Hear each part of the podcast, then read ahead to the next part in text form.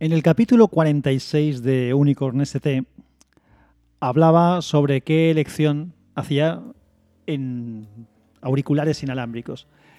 Ese capítulo de alguna forma estaba basado en el capítulo 30 de Unicorn ST también, en el que presenté esos dos auriculares inalámbricos que tenía, un auricular tipo True Wireless que no lleva ningún cable, un auricular izquierdo, un auricular derecho, Bluetooth los dos, separados, cada uno con su batería pequeñita que se meten en una caja y se cargan.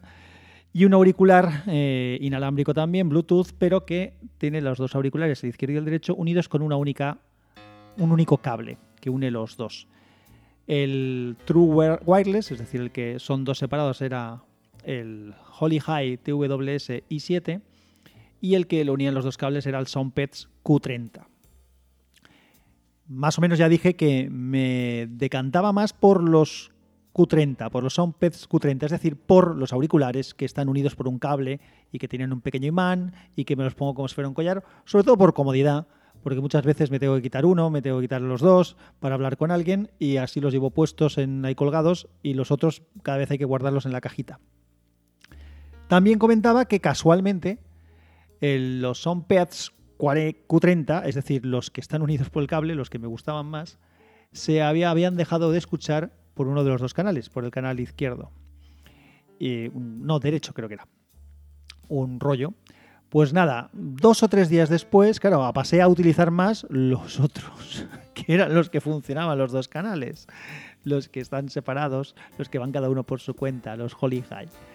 Y se me cayó al baño, bueno, a mí no, a mi hijo. Eh, estaba haciendo una prueba de grabación de guitarra, entonces tenía que llevar un auricular para escuchar el acompañamiento mientras él tocaba la guitarra, yo lo grabé en vídeo, y entonces para que no llevara nada colgando le dejé uno de esos dos, se lo puso en la orejita, y luego fuimos al baño y fue a hacer no sé qué, y se le cayó al baño el auricular de la oreja directamente al bater.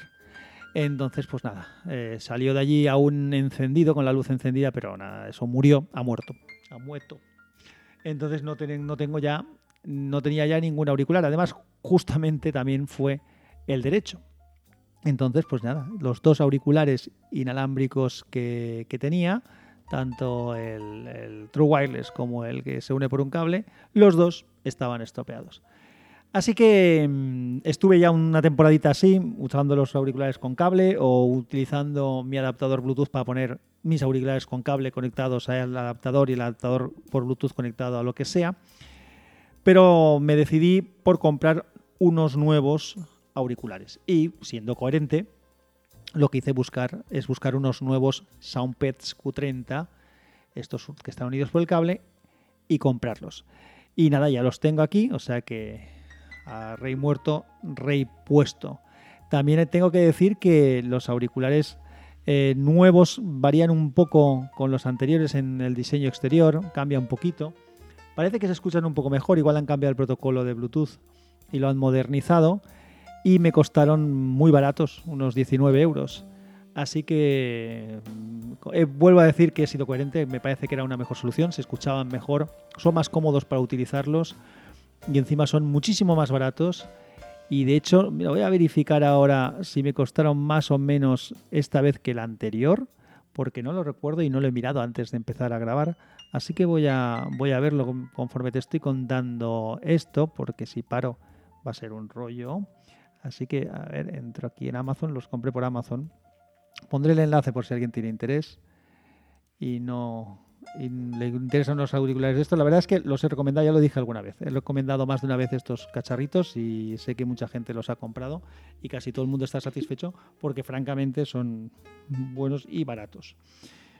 A ver, entramos en Amazon, vamos a los pedidos, busco el pedido aquí, aquí, son PESQ 30, son PESQ 30, ver detalles del pedido.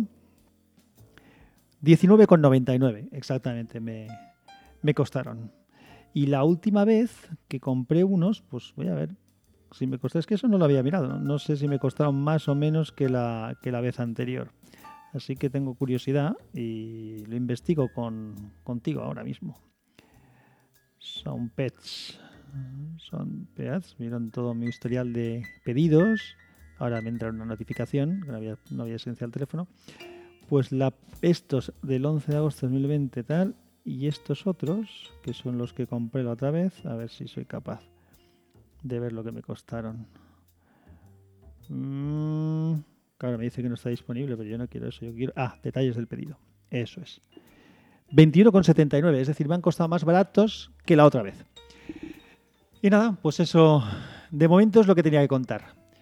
Voy a hacer bastantes... Eh, mm, error, error fatal. Eso es decir, que voy a... Nunca me funciona pero la intención que tengo es hacer grabar más, más eh, capítulos con menos historias y menos fiestas, porque cuando estoy me bloqueo solamente de pensar en lo que tengo que grabar. Nada más. Estaba aquí, por si tienes curiosidad, estaba ya que hablaba de auriculares, como he estado escuchando música, tengo de fondo puesto un fantástico disco de jazz que es de Tsuyoshi Yamamoto Trio que se llama Midnight Sugar y esta canción justamente es la que da nombre al título. Midnight Sugar es un trío en el que solamente está el piano, que es el Suyoshi Yamamoto, batería y bajo. Y como puedes ver suena estupendo. Así que yo me despido hasta aquí, voy a seguir escuchando música y preparando algún otro podcast. Un abrazo, que la fuerza te acompañe. Chao.